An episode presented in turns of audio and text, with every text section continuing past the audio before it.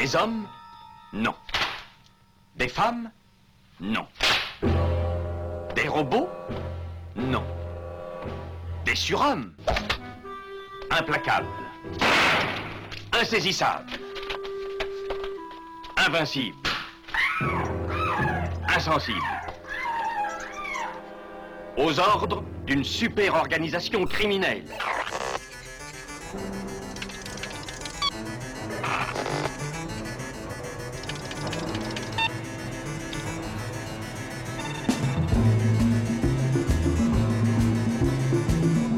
Rien n'est impossible pour... Culture prohibée. Bienvenue pour ce nouvel épisode de Culture Prohibée. Culture Prohibée, c'est l'émission hebdomadaire de la culture planète du Ciboulot, coproduite par Radiographite, graphite.net, et animée par l'équipe des films de la Gorgone, les films de la Gorgone.fr. Culture Prohibée, c'est aussi un profil Facebook et un podcast disponible sur différentes plateformes. Tous les détails sont sur le blog de l'émission, culture-prohibée.blogspot.com. I hate the thought of being so far away from you, but we'll be together again someday.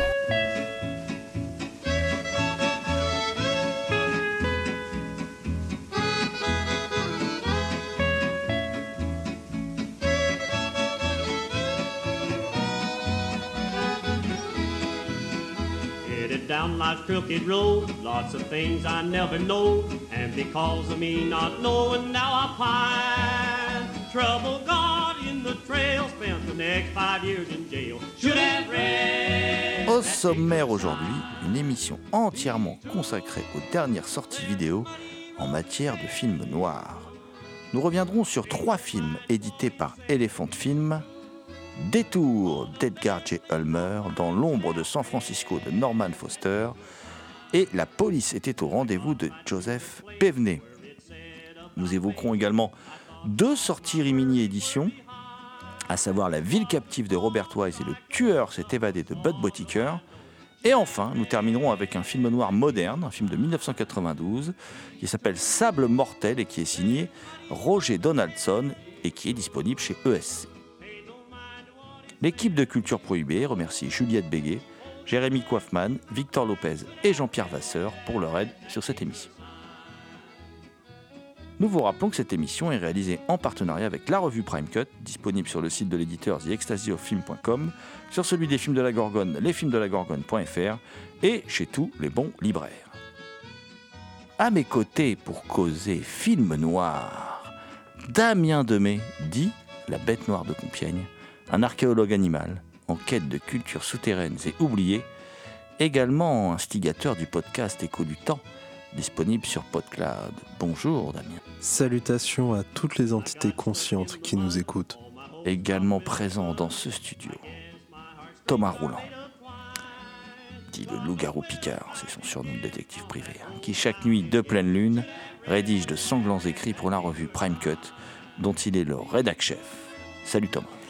Salut GG, salut Damien et salut à toutes. Petit flashback, euh, Thomas. On est en 1945, on est aux États-Unis. Edgar J. Ulmer, grand maître du, du- du film noir, a décidé, mon cher Thomas, euh, de nous raconter l'histoire euh, dans, ce film qui est édité par Elephant Film du personnage de film noir tel que le décrivait euh, et Tavernier, du personnage de film noir le plus malchanceux de toute l'histoire du film noir. Euh, je veux bien sûr parler de Al Roberts, un pianiste de bar new-yorkais qui va se retrouver embarqué dans quelque chose quand même euh, d'assez incroyable. Oui, alors Roberts, donc euh, comme tu l'as dit, c'est un pianiste d'un petit club de jazz à New York. Et la chanteuse de ce club de jazz, en fait, c'est- sa petite amie. hein. Ils, ont une idylle ensemble. Jusqu'au jour où elle décide euh, euh, d'aller faire carrière à Los Angeles, sur la côte ouest, en le laissant, lui, en plan à New York. Euh, mais un jour, il en a marre. hein, euh, bon, il, s'appelle, hein, puis en fait, il, se rend, compte qu'elle n'a pas du tout percé, qu'elle est serveuse dans un bar, etc. Puis il décide, parce qu'elle lui manque, hein, il décide d'aller la rejoindre à Los Angeles. Alors il prend la route, bon, il est fauché. Il est fauché, alors il décide de prendre la route et de faire du stop. Il y a un mec qui le prend en stop. Et euh, il sympathise, c'est un mec qui a du pognon, qui, qui n'a pas l'air très clair, hein, qui n'a pas l'air très net. hein. Euh, il a du pognon, euh, il lui paye des coups, il s'arrête dans les drive-in euh, pour manger ensemble, etc. Enfin, le mec très pote, très, très, très affable, hein, comme ça. Jusqu'au jour où, un jour de pluie, c'était Al Roberts qui conduit la bagnole. Et il décide de, de mettre la capote pendant que l'autre, son pote, en fait, il est, il est assoupi. Enfin, le croit-il. Il est assoupi, il essaie de le réveiller, il ouvre la portière. Là, le mec, il tombe et pouf, euh, le crâne se contre une pierre. il n'a vraiment pas de bol, Al Roberts. hein, ça. Et euh, qu'est-ce qu'il fait? Bah, Bien sûr, il prend la mauvaise décision, c'est de planquer le corps et de, de prendre l'identité de, de, de cet homme qu'il a pris en stop. Un jour, donc, il prend euh, sur sa route, en, ayant repris l'identité et la voiture de, Haskell, qu'il avait pris en stop, il prend une jeune femme en stop et puis euh, il décline son identité. En fait, cette jeune femme, c'était une jeune femme qu'Haskell avait pris en stop avant de prendre Al Roberts en stop. Et donc, à partir de là, euh, Al Roberts, le poissard, ne va pas pouvoir s'en sortir. Et ça va être un enchaînement d'événements qui, qui vont le mener à sa perte. Donc on est, on est dans une, un peu plutôt, plutôt dans une relecture de, du film noir. hein. Edgar G. Ulmer, c'est, un petit maître, hein, c'est, euh, c'est, un cinéaste qui faisait des films vraiment fauchés en général. C'est, un cinéaste qui vient, d'Autriche, hein, de- d'Europe, et euh, qui dit avoir travaillé avec euh, Fritz Lang, avec Robert Schoenmack, enfin avec, des grands quoi. Il a surtout fait travailler sur des décors, sur des films. Il dit mais qu'il avait même travaillé avec Murnau sur euh, Le Dernier des Hommes, etc. Par contre, ce qui, se voit dans son film, euh, c'est effectivement son, son appétence pour les décors. Il y a toute une séquence au début où il discute avec euh, sa, dulcinée dans les rues de New York. En fait, comme le film est complètement fauché, Ulmer, ce qu'il fait, c'est qu'il met de la brume. On a l'impression d'être dans un film anglais à Londres, dans un Londres brumeux. Enfin, je trouve ça, je trouve, c'est assez poétique quelque part. hein. Et euh, en fait, ce, film noir détourne les codes du film noir parce que c'est entre le film noir et le road movie, hein, quelque part. hein. Ce personnage, euh, il va aller jusqu'à Los Angeles. Bon, il va pas pouvoir se dépêtrer de cette, euh, de cette femme fatale qui est plus une furie euh, qu'une femme fatale parce que euh, elle est pas belle, elle est vulgaire, euh, elle l'engueule, elle est- Ah, je suis plus mesuré que toi sur ce personnage d'Anne Savage. Personnage génial, je pense. Bon, les spécialistes s'accordent à dire que c'est son meilleur rôle au cinéma. Ouais. Elle peut être belle. C'est-à-dire qu'il y a- il y, a des moments, elle a un côté euh, où elle est belle. Il y a des moments, des, des côtés, elle est vulgaire. Bon, c'est voulu pour le personnage. Il y a des moments, elle est presque touchante. Mhm. Et il y a des moments, elle est littéralement effrayante, comme une vieille sorcière. Euh, c'est un- c'est une sacrée composition d'actrice, quand même. hein. Euh, c'est un, petit film, hein, fait un, peu plus d'une heure, quoi. Mais c'est un petit film très efficace et qui regorge de petites idées. Alors, il y a une scène de meurtre qui est quand même. dont on se souvient quand on voit le film, hein, euh, avec un téléphone, qui est impossible aujourd'hui, hein, vu que maintenant on a tous des mobiles. Euh, donc, c'est un petit film très efficace que je recommande vivement. Oui, c'est c'est une production PRC. Alors, on est à une époque. On est, c'est la grande époque, hein, euh, le film noir. euh, C'est en 44, il y a eu Assurance sur la mort, par exemple. Il y a eu le film de Preminger, Laura. Enfin. On est dans la grande époque et évidemment les petites boîtes comme PRC, euh, euh, donc Producer Releasing Corporation, vont se lancer à corps perdu dans des productions euh, à petit budget qui vont être des films noirs, euh, destinés à être des compléments de programme ou à passer dans les salles, on va dire plus de, de- des, États plus provinciaux, voilà. Et, Edgar J. Alors, comme tu l'as rappelé, Thomas, je ne sais pas exactement s'il a euh, effectivement fait tout ce qu'il dit, est-ce qu'il a vraiment effectivement travaillé avec les plus grands et tout. Le fait est quand même, moi je pense que oui, parce que il, a quand même, euh, c'est un film qui a coûté euh, 3 dollars 6 cents et, il, démontre un savoir-faire incroyable. Parce qu'en fin de compte, le film raconte pas énormément de choses et euh, c'est la mise en scène qui fait tout le travail. Donc c'est quand même un, un sacré metteur en scène. Euh, euh, la manière dont il, y a des idées, des super idées de mise en scène, la manière dont il utilise les fils télégraphiques pour les conversations entre Al et, Shirley, euh, ça, euh, c'est- c'est- comment dire, euh, ça dulciné. Euh, et puis, euh, et puis le de fil télégraphique, hein, c'est la fil téléphonique qui va être euh, l'arme du crime. Le, le- plan final aussi qui est très particulier qui part d'un détail euh, pour arriver euh, voilà, au plan du De- Deus Ex Machina. C'est, quand même, euh, je trouve, un film euh, incroyablement maîtrisé, euh, très très sombre. c'est un film, c'est pas un film de fin du monde, c'est la fin d'un monde, c'est la fin de son monde en tout cas. Ce que tu dis pas, par contre, c'est ce que il prend l'identité du gars, parce que le gars a une forte somme d'argent liquide en fait aussi. Donc il prend son pognon et il décide lui d'effacer son existence. En fait, c'est un visiblement, c'est un très bon pianiste de bar. C'est un mec qui est, qui est un vrai, un, type très talentueux, mais qui se considère sa vie comme ratée, quoi. Euh, c'est une sorte de droupie du film noir. Il, fait toujours, euh, il tire la tronche, et, euh, il est toujours mal rasé, mal, enfin mal fringué. En tout cas, on voit bien qu'il qu'il a pas de thune, quoi. Qu'il est, qu'il est en galère et bon, c'est un. C'est un, loser, quoi, comme on- l'expression le veut. Et c'est euh, c'est c'est un film qui est, euh, euh, pour moi, en plus, qui utilise très bien la voix off. Il y a une voix off aussi qui est, très très bien utilisée et qui est. il y a un truc qui est passionnant qui avait fait remarquer, alors je, crois, pour rendre à César ce qui est à César, Noël Simsolo, dans une de ses critiques, il expliquait qu'en fait, il y a des, il y a des changements de, lumière et de son dans les mêmes plans qui font que euh, tout ce qui n'est pas dans la tête d'Al Roberts, parce qu'en fait c'est un film qui se passe dans la tête d'Al Roberts, on, ne l'a pas dit parce que c'est lui qui raconte, et euh, tout ce qui n'est pas dans sa tête disparaît de l'écran ou disparaît du sonore. Euh, parce, que parce que quand on raconte quelque chose, on, tous on fait des choix. Et il y a les choix d'Al Roberts. Bon, Al Roberts, c'est le roi des mauvais choix. hein. c'est, c'est, pour les plus anciens, c'est le Roger Giquel de- du film noir. Voilà. Mais c'est, euh, c'est assez incroyable. Et la composition d'Anne Savage, dont tu parlais tout à l'heure, qui fait cette harpie, là, cette femme euh, terrible, c'est. C'est euh, comment euh, C'est Eddie Muller, Eddie Muller qui est un grand spécialiste du, film noir, euh, avait écrit Elle mérite une suite de luxe au Panthéon Hotel, l'établissement qui abrite les personnages que vous n'oublierez jamais.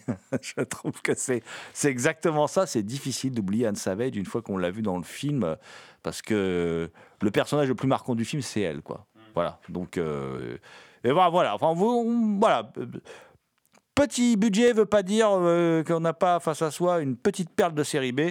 C'est exactement le cas avec ce détour de 1945 signé Edgar J. Ulmer et disponible chez Elephant Film.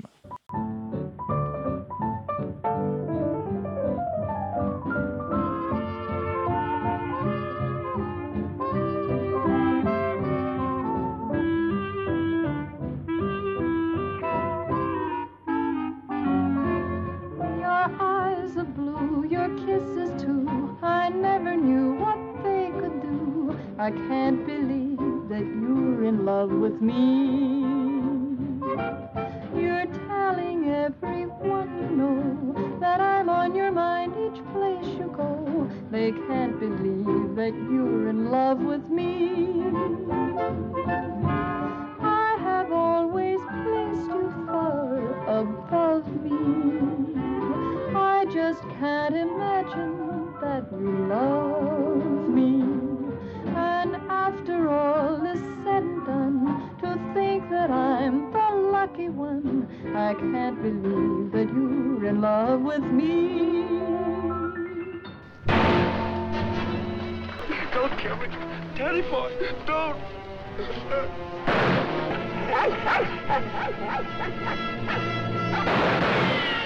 What's going on down there? Were those shots? You better call the police. There's been a murder.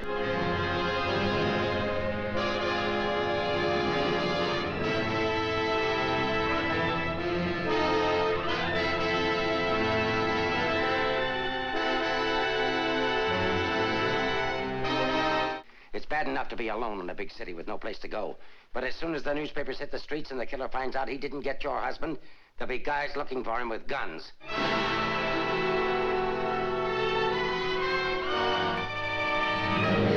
Don't scream. You coming out or going in? Are you the police? Smile when you say that. I'm a reporter. Oh, a newspaper man. Are you just going to leave me dangling here? Anyone? Where's your husband, Mrs. Johnson? I don't know. Did he see the killer? I don't know. Should we dance? Why don't you drop dead?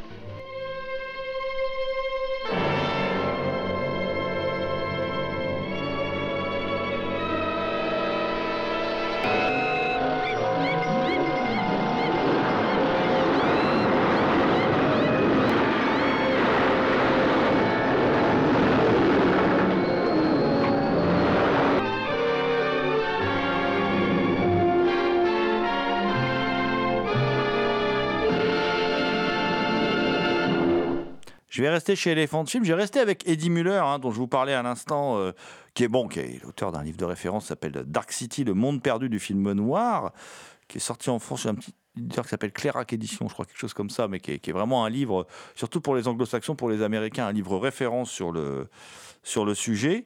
Et c'est grâce à lui, c'est pour ça que je parle d'Eddie Muller, c'est grâce à lui qu'on a pu récupérer certainement la dernière copie existence de Woman on the Run, alias Dans l'ombre de San Francisco, donc, qui sort là chez Elephant Film, qui est un film de 1950, qui est un film réalisé par Norman Foster, avec dans le rôle principal Anne Sheridan. Parce qu'en plus, c'est un film qui a la particularité, alors le titre français euh, l'élude complètement, Dans l'ombre de San Francisco, mais en fait, c'est un film dont le personnage central est une femme, et dont on suit le périple tout le long du film. Voilà. Euh, donc, titre plus parlant, titre original, Woman on the Run. Et en fait, il y a. euh, alors c'est pour ça que le film aussi, pas forcément euh, techniquement le plus beau, c'est pas la plus belle copie euh, que vous allez voir dans tout ce qui est édité là, dans tout ce qu'on parle aujourd'hui, ce dont on parle pardon aujourd'hui. Mais c'est normal, c'est la dernière copie, elle est dans l'état où elle, voilà, elle a été retravaillée du, mieux possible. Mais c'est Eddie Muller avec une de ses collaboratrices à l'American Cinémathèque, elle s'appelle Gwen Douglas. C'est grâce à eux qu'une copie, la seule copie physique à ce jour, a été retrouvée pour être diffusée dans un festival qui s'appelle Noir City à San Francisco en 2003. Et c'est cette copie qui a donné lieu tout d'abord à l'édition Whiteside il y a quelques années et aujourd'hui à ce très beau Blu-ray chez Elephant Film. Alors qu'est-ce que ça raconte? Ça raconte l'histoire d'un type au départ. euh, bon, l'introduction est absolument euh, stupéfiante et frappante. Euh, Franck, c'est un peintre, euh, un peintre raté en fait, enfin un peintre, bon voilà, qui rencontre pas le succès escompté. Et euh, il est à San Francisco, il promène son chien et tout à coup va être témoin d'un meurtre. Et ce qui est génial, c'est qu'on, grâce à un détail, je vous révélerai pas, mais on sait tout de suite qui est le meurtrier en fait. On le sait tout de suite. C'est-à-dire, on prend le principe Hitchcockien de montrer la menace au spectateur. On sait qui va être la menace pendant tout le film. Voilà. Et euh, Franck est témoin du meurtre, il voit le tueur. Il comprend que c'est euh, des gens du milieu, qu'il est condamné en fait, hein, que ce tueur va for- forcément le retrouver, va forcément le tuer. Lui, c'est un monsieur tout le monde. Il décide de disparaître. Il décide de disparaître, donc la police, évidemment, se met à le suspecter. hein, voilà. Ils vont frapper à la porte de sa femme, interprétée euh, magnifiquement par Anne Sheridan, qui s'appelle donc Eleanor, sa femme. Ils vont frapper à sa porte, puis ils disent voilà, votre mari, certainement, c'est le tueur, machin, tout ça. Bon, elle dit non, il ferait pas de mal à une mouche, c'est pas le tueur. Bon, euh, ils vont un peu la harceler, tout ça. Puis elle vous dit, vous savez, euh, puis il lui demande de raconter des trucs. Oui, vous racontez quoi Vous savez, notre couple, euh, notre couple bas de l'aile, euh, on est plutôt devenus des colocataires qu'un vrai couple, quoi. Voilà. Et là, et c'est là que le film est assez passionnant, en fait. En fait, elle va aller à la recherche de son mari parce qu'elle va comprendre qu'il est menacé. Et en allant à la recherche de son mari, en faisant sa propre enquête, durant laquelle elle va croiser ce tueur, évidemment, sinon c'est pas drôle, euh, qui va même s'associer avec elle pour faire l'enquête. Voilà, c'est tout, parce qu'il a du charme, parce qu'il est, il est, voilà, il est, c'est une personnalité brillante, il est très charismatique, contrairement à son mari qui est très effacé d'ailleurs. Elle va découvrir plein de choses sur son mari. Elle va découvrir que son mari a une maladie rare, euh, une maladie du cœur, et, euh, et elle va découvrir que son mari l'aime beaucoup. Et tout au long de ce périple, elle va trouver des indices. Et c'est une très belle idée de cinéma. À partir des indices qu'elle va trouver et des éléments qu'elle va avoir, ça peut être des éléments de décor, ça peut être un- la signature d'une toile, ça peut être euh, une rencontre avec un taulier de bistrot euh, qui se rappelle de son mari. Euh, elle va comprendre que son mari l'aime toujours beaucoup, en fait. Et, leur couple va se reconstruire à distance. C'est une très belle idée de cinéma jusqu'à une confrontation finale où effectivement, là, il y a le triangle. Le triangle, on pas dire amoureux, même s'il lui fait du charme, ce tueur, mais le triangle constitué de, de ces trois personnages qui va se retrouver euh, dans un, décor un peu particulier, euh, puisque toujours en appliquant les meilleures règles de la série B du cinéma suspense Hitchcockien, euh, il va se servir d'un manège de, foire pour montrer cette femme impuissante à sauver son mari. Voilà. Enfin, en tout cas, je vous dis pas le final, hein, parce qu'évidemment, je ne vais pas vous révéler la, la fin du film. Un peu à l'exemple du film précédent, c'est typique de ces films sans moyens et qui, grâce à l'inventivité du metteur en scène, parce que les mecs ont du métier quand même. hein. Enfin, euh, moi, je trouve ça fascinant de voir à quel point le storytelling a contaminé le cinéma aujourd'hui. Et on est obligé de vous expliquer plein de trucs dans un film. On vous décrit la scène qui se passe à l'écran, ça et tout. Alors que le film noir, dont quand même les, les codes sont d'utiliser la voix off et tout. euh, mais en, en fait, les metteurs en scène maîtrisaient tellement l'image. Bon, beaucoup avaient connu le muet aussi, tout ça, mais maîtrisent tellement le, langage du cinéma et de la mise en scène qu'en fin de compte, on arrive à dire très peu de choses avec euh, une économie de moyens et de plans. euh, c'est assez fascinant. Et là, bah, évidemment, euh, comment on sent bien que, que comment dire, bon, il a aussi un très bon. Euh, Norman Foster, il a sous la main un très grand chef opérateur, hein, puisqu'il a le, chef opérateur qui a travaillé avec Samuel Fuller, Michael Curtis, Fritz Lang. Donc, euh, bon, pas de la gnognotte, hein, ce chef opérateur, c'est Al Moore. Et donc, avec Al Moore, il compose toute une série de cadres alambiqués, euh, de, plans, tous, des- il change tout le temps les valeurs de plans, utilisant à bon escient les ombres, la contre-plongée. la- C'est vraiment un modèle de, mise en scène. Et euh, on est vraiment dans cette école de, réalisateurs, comme on parlait à l'instant de, de Edgar J. Ulmer, de, de, Pottinger, dont on parlera tout à l'heure, de, de, de- des gens qui, avec des tout petits budgets, arrivent à vous faire des films euh, complètement captivants, fascinants, où tout passe par la mise en scène. Donc vous l'aurez compris, en plus d'être un, comment dire, un, un, une un étonnant film sur l'amour, sur, sur un couple, euh, presque touchant par instant. Euh, c'est un film noir qui a un très beau, euh, très beau portrait de femme et qui en plus est un film, c'est ça toute l'inventivité de la, de la série B de l'époque, qui, invente quasiment un personnage, enfin une figure qui inverse les rôles et qui invente une personnage, un personnage qu'on ne voit pas dans d'autres dans d'autres films noirs. Dans tous les films noirs, on voit une femme fatale, on a un homme fatal. Puisque c'est lui qui va arriver, qui va s'immiscer entre le couple et tout ça, et qui va, euh, et qui va essayer de séduire la femme, alors que d'habitude c'est plutôt la femme qui est maléfique et la femme fatale. Là, c'est la femme qui représente entre guillemets le personnage positif et euh, lui qui représente pas entre guillemets, par contre lui le personnage négatif. Et bon, ben voilà, il y a plein d'inventivité. C'est plus par moments c'est drôle. euh, c'est non non c'est chouette. C'est chouette. Qu'est-ce que je vous dise de plus? Un très bon film. Ça s'appelle Dans l'ombre de San Francisco. C'est un film de Norman Foster et c'est disponible chez Elephant Film. Six bridges to cross. Which one is the right one? I know my love waits for me. And I ask which one shall it be? Six bridges to cross. Each one seems the right one. And yet I know I must choose. For this love I dare not lose. Send me a star, a heavenly light, to help me find the way. Wherever you are, let me be right. I open my heart and I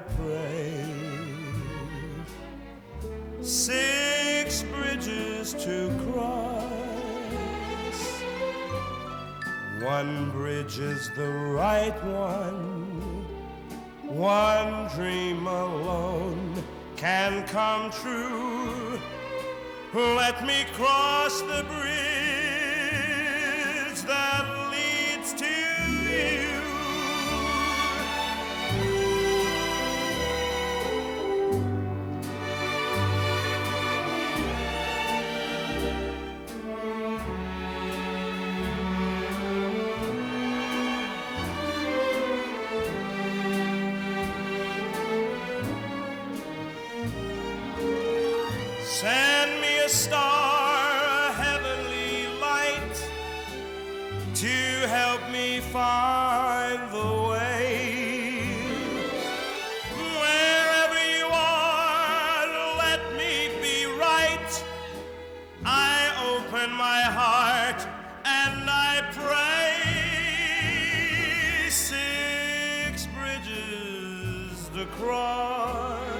Écoutez Culture Prohibée. One bridge is the right one. One dream alone can come true. Let me cross the bridge that leads to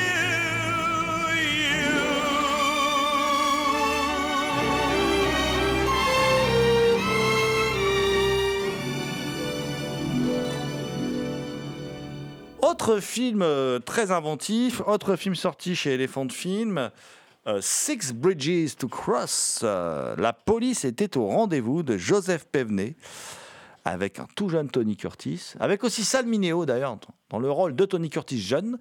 Sal Mineo, c'est un chouette acteur aussi, avec, avec Julie Adams, qui évidemment a marqué tous les érotomanes euh, cinéphiles, puisque c'est elle qui, la belle nymphe qui nage et qui rend fou amoureux la créature du lac noir dans l'étrange créature du lac noir de, Jack Arnold, euh, et qui nous raconte, mon cher Damien, un sujet qui est assez original, puisque c'est un sujet aujourd'hui qui fait encore la une des journaux sur des flics qui ont des relations toxiques avec leur indique qui, qui se met, ça a occasionné des, même des, des, démissions de grands flics, hein, euh, voilà, et ça raconte la relation entre un flic et un voyou sympathique, charmeur, euh, bon, Tony Curtis, hein, génial hein, dans le film, et, et, et un flic droit et tout ça, mais Tony Curtis va devenir son indique et avec le temps, ils vont garder des liens d'amitié. Mais c'est une histoire d'amitié un peu encombrante et, et voilà, et je n'en dis pas plus, mon cher Damien, mais c'est là aussi un film noir euh, que moi je ne connaissais pas, que j'ai découvert et qui est une, ma foi, une belle réussite de Joseph Pevney.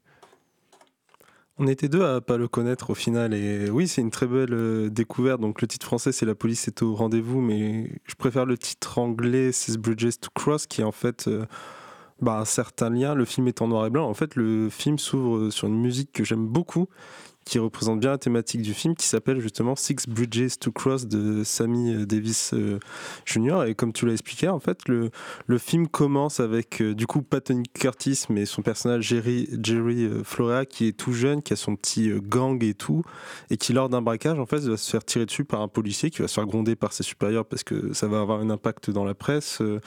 Le fait qu'un policier ait tiré sur un enfant et à travers cet accident, ils vont commencer justement à nouer une relation Ce que t'as pas dit, Damien, c'est que quand il se fait tirer dessus, euh, le personnage de, euh, de Jerry Florea, il devient, euh, en fait, il devient stérile.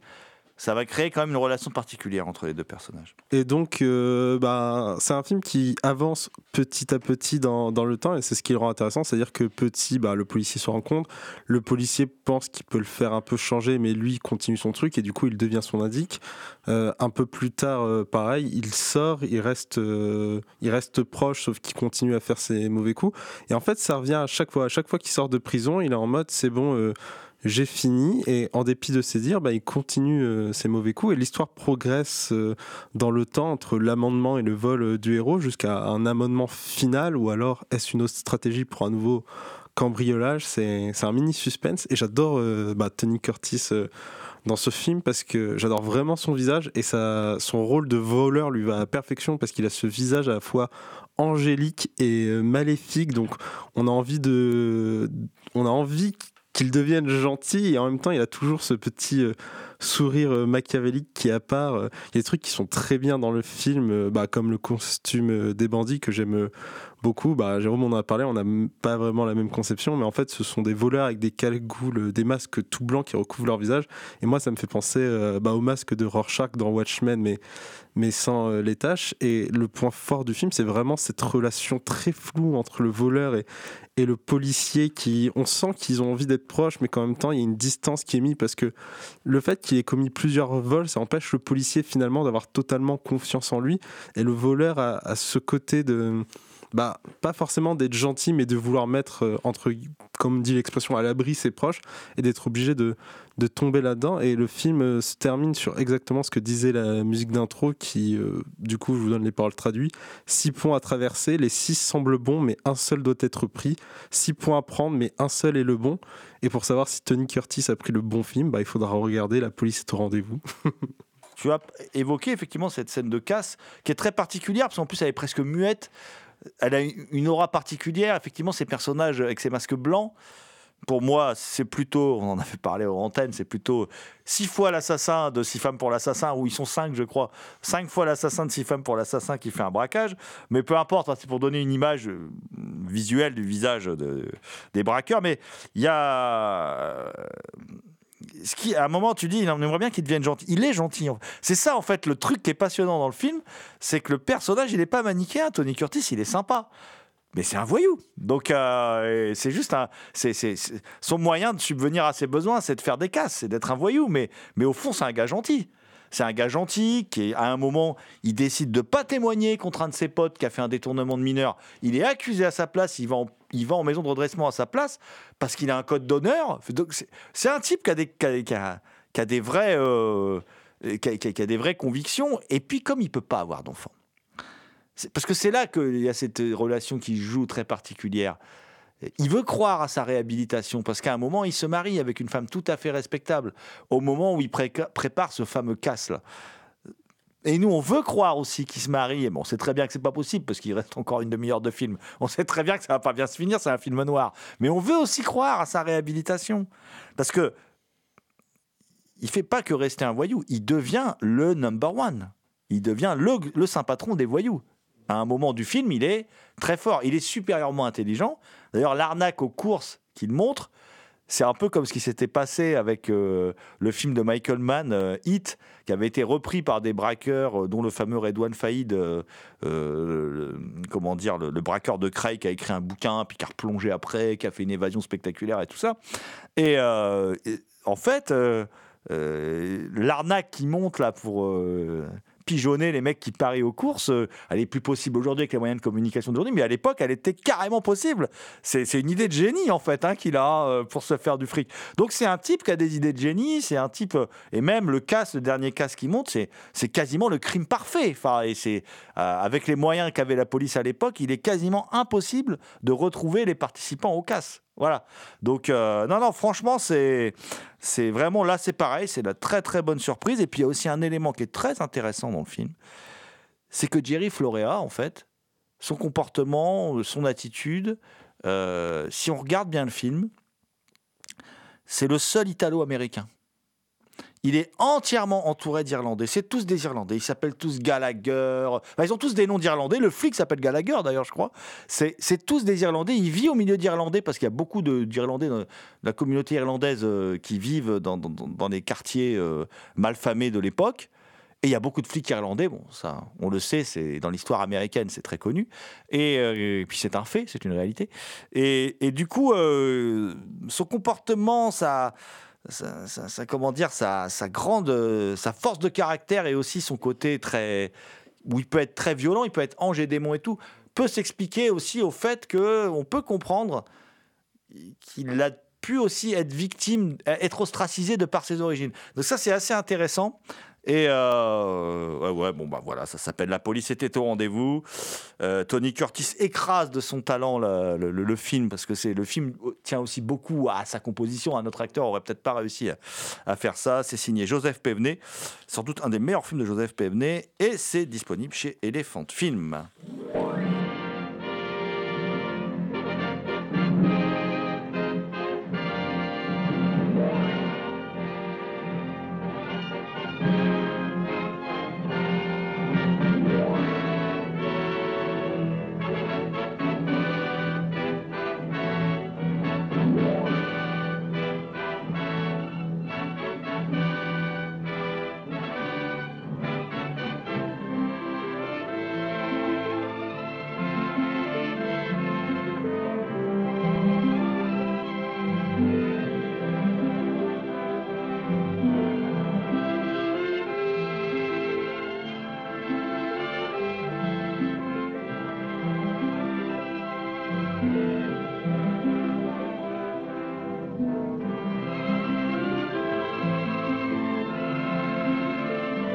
Vous écoutez Culture Prohibée.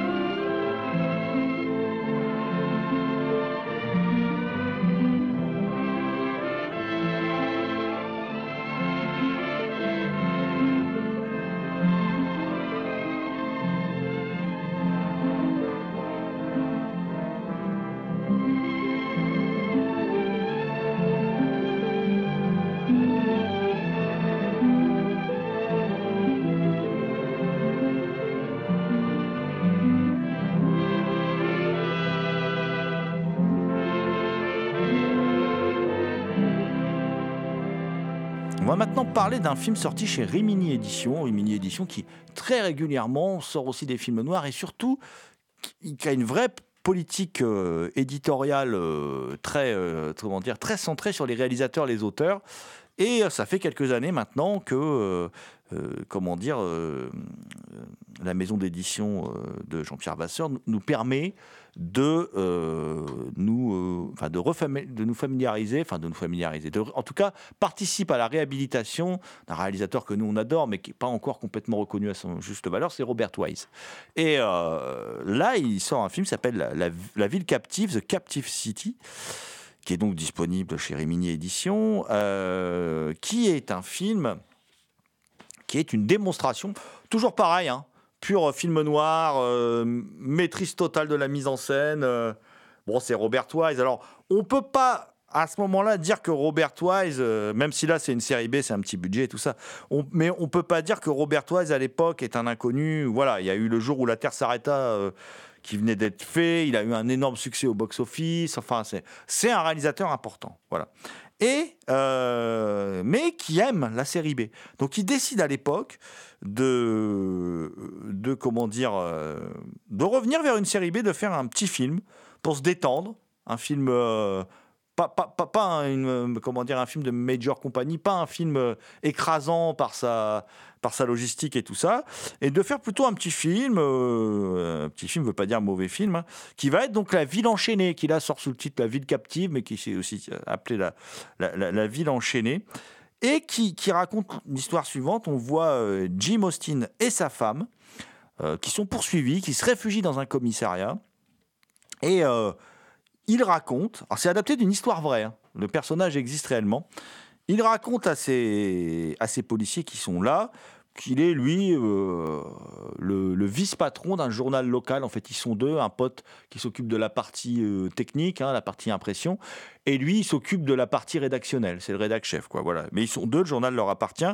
Et puis un jour, il, il est euh, amené à enquêter sur de la corruption, et il découvre, et il découvre que bah, la ville... euh, toute la ville est corrompue, que les personnages les plus importants de la ville sont corrompus, que la police est corrompue.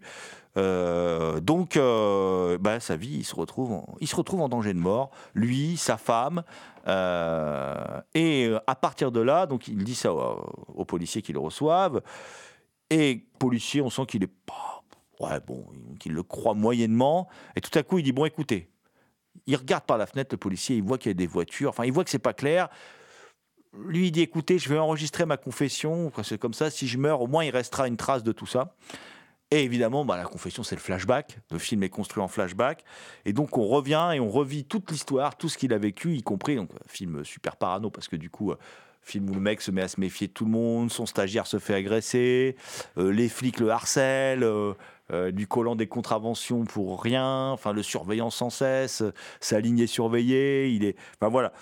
Et on a une démonstration de maîtrise de la mise en scène, de la narration, euh, du, langage du cinéma. C'est une leçon de cinéma, ce petit film. C'est pas le meilleur film de Robert Wise, c'est pas un chef-d'œuvre oublié, mais c'est un film d'une efficacité redoutable euh, qui en plus euh, met en avant un aspect vériste. Donc il y a un petit côté documentaire en fait. Il y a, un- côté docudrama qui, qui vient très en amont de ce qui se fera plus tard.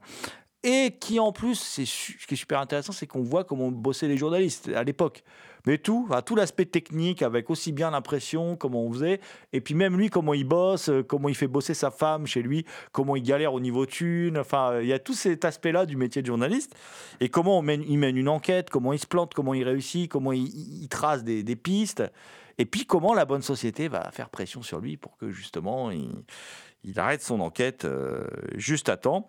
Et c'est un film, alors quand même plus important qu'il n'y paraît, puisque euh, on a même à la fin du, film l'apparition d'un véritable sénateur, Estes Kefauver, qui était le responsable de la, commission au, Sénat américain sur la corruption. On appelait ça la, commission sénatoriale sur le crime organisé. Et donc, euh, bah, évidemment, à la fin, on croit, et puis, et puis tout, s'arrange pour lui, puisque c'est une histoire vraie, de toute façon. Donc, euh, mais euh, film hyper, hyper prenant, très intelligemment bien construit, très bien interprété par un John Forsythe qui est, qui est très bien en homme juste. C'est un juste, quoi. Voilà, c'est ça qui est intéressant. Et euh, bon, bon, moi, je trouve que c'est euh, pareil, une très bonne surprise. On vous parle que de très bons films aujourd'hui, hein, jusqu'ici. euh, donc, euh, vous êtes gâtés. Euh, et donc, ça s'appelle La ville captive. Euh, C'est réalisé par Robert Wise. Euh, et c'est disponible chez Rimini Éditions. Je me tourne vers Thomas. euh, Thomas, l'homme qui aime les westerns et qui aime Bud Whittaker, donc fatalement, puisqu'il aime les westerns. Et Thomas, il paraît que tu es au courant, alors c'est pareil, c'est sorti chez Rimini Éditions, il paraît qu'il y aurait un tueur qui se serait évadé. Donc le tueur s'est évadé. Oui, le tueur s'est évadé. euh, donc un film noir de Bud Buttiker, donc comme, comme tu viens de le dire, plus célèbre pour ses westerns. Et, et aussi des films de Toromachi. Je ne savais pas qu'il avait fait des films de Toromachi. euh. Et donc, euh, Le tueur s'est évadé. euh, c'est un petit film noir. On peut dire ça, c'est un petit film noir. hein. Euh, qui commence par un hold-up, par un hold-up dans une banque, euh, où on, est surtout centré sur le caissier. Donc le caissier, euh, le client auquel il, sert, en fait, c'est un ancien compagnon de l'armée qui euh, se fout un peu de sa gueule. hein. On peut dire ça comme ça. On devine que le bonhomme, c'était un peu le souffre-douleur de la section, que c'était un peu celui dont on aimait bien se moquer. Donc le hold-up a lieu après on- euh, enquête de la police qui interroge des témoins euh, et euh, la police dont un inspecteur est incarné par Joseph Cotten. Donc interrogation des témoins, enquête et au cours de l'enquête, il, il découvre que ce caissier est en fait un complice. Donc ils vont pour le pour l'arrêter, euh, échange de coups de feu, ils pénètrent dans l'appartement du du, caissier et là Joseph Cotten, euh, il voit une silhouette, il cherche pas à comprendre et en fait il tue pas du tout le caissier mais sa compagne. Et là pour le caissier c'est la fin du monde parce qu'on demande, on devine que c'est bah, que c'est un pauvre type, quoi. Que c'est euh, un gars qui a jamais eu de chance dans la vie, puis que ce hold-up lui aurait peut-être permis de vivre une autre vie avec cette, avec cette femme ailleurs, etc. Et euh, donc, euh, le meurtre de sa femme le détruit complètement. Et ultime, ultime humiliation, le procès, où bien évidemment, il écope de plusieurs années de prison. Et là, il devient complètement quelqu'un d'autre. Ce qu'il veut, c'est se venger. Alors donc, Bud Buttiker, pour ceux qui connaissent, hein, la vengeance, c'est un de ses thèmes favoris, qui revient dans presque tous ses westerns. Il venait de faire Sept hommes à abattre avec Rodolphe Scott, qui est certainement un des meilleurs westerns de vengeance de tous les temps. hein. Il les enchaîne là. Ah, Celui-là, je ne l'ai pas vu, ah, de- malheureusement. Euh, mais je retiens, il faut que je rattrape cette lacune. Et donc, mais cette fois, la vengeance, c'est pas le héros, c'est pas, c'est pas le, c'est pas le gentil qui est animé par ce désir de vengeance, c'est le méchant, le méchant. Mais en fait, le méchant, finalement, on a plus de, on a plus euh, d'empathie pour lui que pour Joseph Cotten, qui lui visiblement n'est pas embêté d'avoir flingué une innocente. Hein. Bad Buttiker s'intéresse plus à ce personnage qui est plus pathétique que- qu'autre chose. Et euh, il y a plusieurs séquences qui sont, qui sont vraiment bien parce qu'on on sent qu'il se désintéresse du personnage de Joseph Cotten qui est euh, un, un flic tout à fait fat, euh, inintéressant. euh. Et euh, donc on suit ce personnage, on suit son évasion, et là il y a plusieurs séquences vraiment bien. L'évasion, elle est, elle est vraiment bien. Et euh, la mise en scène de Bud Buttiker, à un moment, il y a un personnage qui est inspecté par les flics, parce que les flics, ils cherchent justement euh, euh, l'évadé. Et euh, il y a un petit indice qui nous dit que c'est lui, quoi, alors qu'on le reconnaît pas forcément sur le coup, parce que en fait, c'est un personnage qui porte des lunettes, puis il y a des- vraiment des culs de bouteille. hein, euh. Euh, et donc, il y a un, indice qui nous dit qu'en fait, c'est lui que les flics, euh, ils l'ont laissé passer. Et, euh, donc, en fait, cette histoire de vengeance, bien sûr, il y a, ce personnage qui veut se venger de Joseph Cotten en tuant, en voulant, la, en voulant tuer la compagne de Joseph Cotten. Mais il y a aussi un autre, il y a aussi ce, côté revanche sur la vie, parce qu'à un moment, dans sa fuite, en allant se dirigeant vers euh, l'habitation de, de la compagne de Joseph Cotten, il se réfugie euh, dans la maison parce qu'il il savait où il était en ayant euh, son adresse quand il travaillait à la banque. Il se réfugie dans la maison de son ancien, de son ancien compagnon de, de, l'armée. Et là, il y a une scène qui est vraiment pas mal aussi, qui, qui est vraiment bien. Et là, on sent le personnage qui, au début, était plutôt effacé, qui était plutôt. euh, qui était plutôt. euh, ouais. euh, qui savait pas où se mettre en fait. Et là, on sent le personnage qui est vraiment, qui a vraiment vrillé, qui est devenu beaucoup plus froid. Et on sent que là, il prend sa revanche sur la vie des humiliations qu'il a subies euh, tout au cours euh, de, son armée ou, autre. Quoi. Et le fait d'avoir perdu cette femme qui lui avait rendu, euh, il le dit, hein, cette femme lui donnait une raison de vivre, etc., qui lui avait donné une raison de vivre, ça l'a fait complètement vriller. Et c'est là le film, et, et- c'est en ça que le film est très intéressant, ce portrait de ce tueur, de ce personnage, parce que Bon, le film, est- le film a des faiblesses. Il y a des moments où euh, c'est un peu flottant, notamment euh, quand il s'attache à, à raconter euh, les péripéties des flics, etc.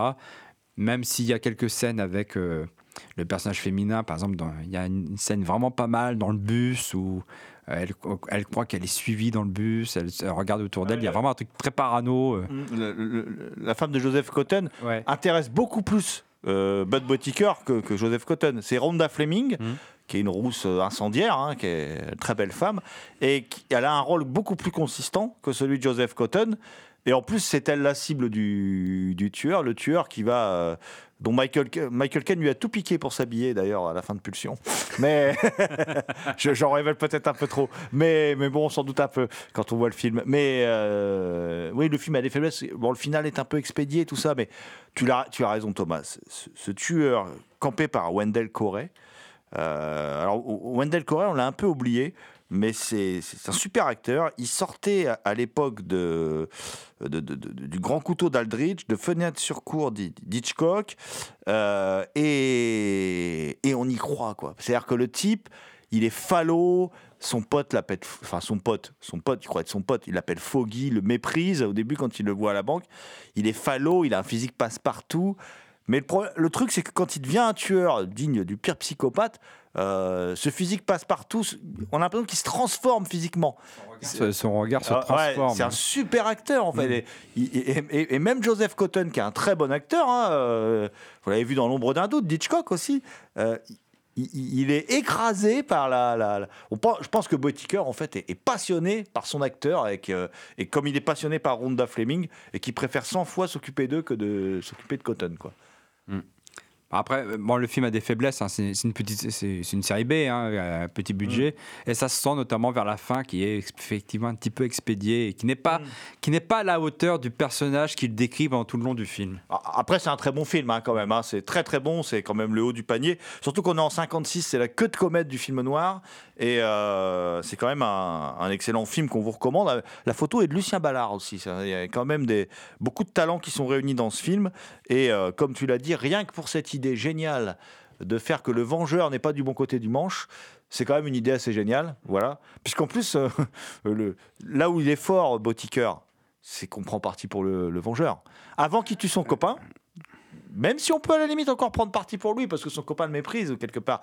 Mais avant qu'il tue son copain, euh, bon, il tue des innocents, en s'évadant et tout quand même. Bon, c'est pas, pas très sympathique. La scène est géniale, hein. mais on, a de l'empathie pour lui, comme tu le disais. C'est un pauvre type et, et- et sa femme sublimement belle. On imagine bien que c'était le, soleil de sa vie qui se fait tuer. euh, bêtement hein, par le flic, une bavure. Le flic est jamais poursuivi en plus pour ça. Et il a aucun regret. euh, voilà.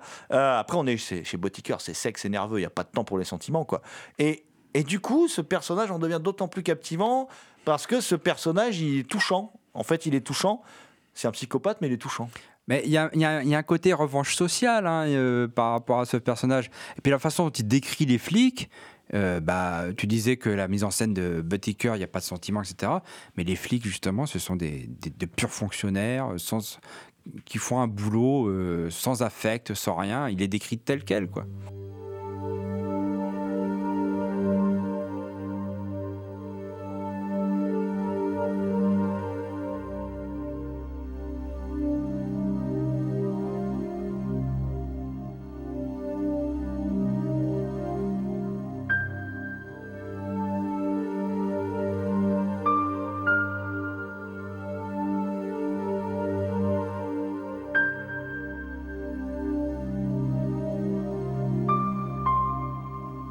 Vous écoutez Culture Prohibée.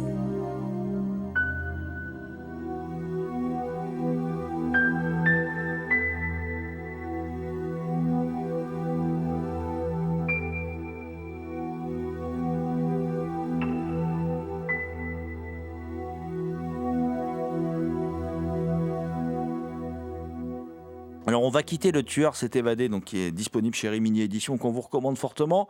C'est l'émission des bons films. hein. Là, on a été déçus par aucun film. Il y a que du, a que du haut niveau. hein, voilà. On va terminer sur un film plus récent qui emprunte au film noir, qui est un film noir contemporain en fait, on va dire euh, comme ça, où là euh, le flic est pas un simple fonctionnaire. hein. Le flic il se pose des questions. Le, le- flic incarné par euh, Willem Dafoe. euh, le génial Willem Dafoe, pléonasme, euh, va se révéler d'une ambiguïté et, et impossible à suivre et à comprendre d'ailleurs dans ses motivations par moment, tout au long de ce film retors qui s'appelle Sable mortel, White Sands, Sable blanc d'ailleurs, qui bah, un titre qui correspond bien mieux à ce qui se passe dans le film que le titre français. Pourquoi avoir transformé Sable blanc en Sable mortel Voilà, enfin ceux qui ont vu le film ou qui vont le voir me comprennent. C'est un film de Roger Donaldson. Roger Donaldson, est- il vient d'Australie. À l'époque, il est aux prémices d'une carrière hollywoodienne où il va, euh, il va cartonner en fait. euh, il va faire du blockbuster dont l'un des plus mémorables reste La Mutante, qui est un film de SF qui avait très très bien marché à l'époque, mais euh, il va faire, il va faire d'autres choses. Et euh, là, il en est, bah, il arrive aux États-Unis, il en est au début de sa carrière. Roger Donaldson n'a pas encore fait de blockbuster et il fait ce film. Ce film qui voit donc Willem Dafoe être un shérif, un shérif, le shérif adjoint Ray Dolezal, et qui normalement devait être interprété par Kevin Costner d'ailleurs. Et ça a fini par être Willem Dafoe. J'aime beaucoup Kevin Costner, mais je pense que Willem Dafoe correspond bien plus au rôle que Kevin Costner, toute l'ambiguïté qu'il peut charrier. Et euh, bah, il va y avoir dans son comté, le comté de Torrance au Nouveau-Mexique, où il se passe jamais rien. Il va découvrir un homme au milieu du désert, avec un- en costard, euh, qui semble s'être suicidé avec son revolver, qui a une mallette avec 500 000 dollars dedans. Et lui, il décide de mener l'enquête quand même, parce qu'il trouve que. il n'arrive pas à se satisfaire de cette histoire, de, puis il y a 500 000 dollars aussi dans l'histoire, mais il n'arrive pas à se satisfaire de, cette histoire. C'est un type rangé avec une vie, une femme, tout ça. Enfin bon, euh, il a une vie assez classique. Et euh, il trouve un numéro de téléphone, en fait, après, euh, après l'autopsie, et il prend contact. Il y a une femme qui, qui l'invite à le rejoindre, une voix féminine qui l'invite à le rejoindre.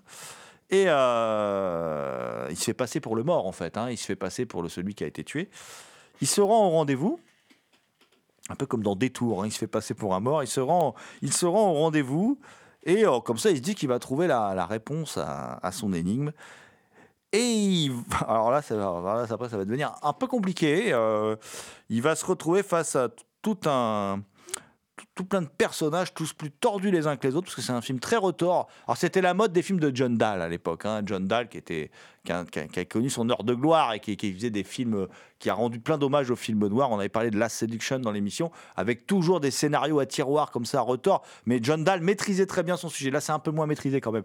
Et, euh, il se retrouve donc face à la fois alors, à à une femme, femme fatale campée par Marie-Elisabeth Mastrantonio, qui à l'époque est une actrice en plein boom, hein, qui est, l'héroïne d'Abyss de Cameron, qui est une très bonne actrice, même si on a un peu du mal à cerner les motivations de son personnage dans le film quand même, mais il, va y avoir aussi euh, le FBI, la CIA, avec un agent corrompu euh, génialement interprété par Samuel Jackson. Et, euh, et puis il y a un marchand d'armes, un type un peu bizarre, là aussi interprété avec un talent fou et une ambiguïté qui le caractérise. hein, euh, Mickey Rourke, hein, qui, est là-dedans. Et, tout cet imbroglio va donner, mon cher Thomas, un film noir avec un, qui va de rebondissement en rebondissement, dans un décor un peu singulier qui peut rappeler, alors toute proportion gardée, parce que le film de Michael Apted est excellent, euh, Cœur de tonnerre, dans cet environnement euh, écrasant de chaleur, avec cette esthétique si propre aux années 90. Et ça va donner, c'est un film néo-noir, euh, mon cher Thomas, qui est, euh, qui est quand même un film euh, singulier, qui est un film un, peu à part dans la production de l'époque. Ce que je retiens surtout, c'est le personnage incarné par Willem Dafoe, euh, qui est en fait Effectivement, elle a une petite vie rangée, assez conformiste, etc. C'est le policier de province qui voit là une affaire dans laquelle il peut, euh, il peut éventuellement euh, éclater. Quoi. Et euh, d'ailleurs, plusieurs fois dans le film, il fait des, il fait des gaffes et on lui renvoie le fait que ce- ceux, qui, ceux qui connaissent son véritable identité, parce qu'il y en a qui la connaissent, mais qui font même semblant de ne pas la connaître en fait, en fait, il lui renvoie sans arrêt que c'est un plouc. C'est un plouc qui euh, a mis le doigt dans une affaire qui est quand même un petit peu plus grosse que lui, que, que lui, que ce qu'il pourrait gérer. Moi, je trouve que c'est le, plus intéressant dans le film. Donc, je fais un peu un lien avec le film précédent dont on parlait précédemment, là, où on parlait de revanche sociale. Et là, c'est un peu, un peu pareil. Là. Il y a un petit côté revanche sociale de la part du personnage incarné par, par Willem Dafoe qui est génial. hein. Euh, parce que six ans auparavant, il joue dans Police fédérale Los Angeles, un, faux monnayeur froid, cynique. Et là, il joue un, gars un peu, un peu naïf. euh, euh, ah, il est vraiment très bon. Je souligne aussi que Samuel Jackson est fantastique. Hein, en fief salopard, il, est, il, est, il est vraiment, vraiment excellent. Il y a des seconds rôles très bons aussi. Il y a Em- Emmett Walsh, qui était à l'époque, euh, qui est dégoulinant comme d'habitude, là, qui était. euh, Toujours des cyniques. hein. Ouais, il joue toujours des types comme ça qu'on avait. su- Bon, dont l'autre grand rôle, enfin surtout le grand rôle, c'est chez les frères Cohen euh, dans, dans 100%. hein. Euh, et et il y a aussi, il y a, et et y a aussi dans les seconds rôles, pour moi, Maura Tierney, qui a un tout petit rôle, mais elle crève l'écran. Elle n'est pas là longtemps à l'écran, mais elle crève vraiment l'écran. Enfin, on perçoit tout de suite. Alors, c'est plus une actrice qui a explosé dans les séries ou tout ça et tout qu'au cinéma, mais on perçoit tout de suite qu'elle a un potentiel d'actrice qui est qui est pas dans la moyenne, qui est très au-dessus de la moyenne, voilà. Et bon, au final, moi, je dirais que bon bah tout, c'est un bon néo noir avec des personnages bien retors, une atmosphère euh, singulière. euh, un film assez représentatif en fait de la production du début des années 90 euh, euh, où il y avait toute une frange de, de films comme ça néo noir avant que dans le néo noir dans le film policier. Il y a un certain Paul Verhoeven parce qu'on est juste euh, juste quelques temps avant quand le film est tourné ne vienne y ajouter une pincée de sexe avec son Basic Instinct et qui vienne bouleverser le, le film policier de son époque. Donc euh, on vous le recommande hein, ça s'appelle Sable mortel. C'est un film de Roger Donaldson et c'est disponible chez ESC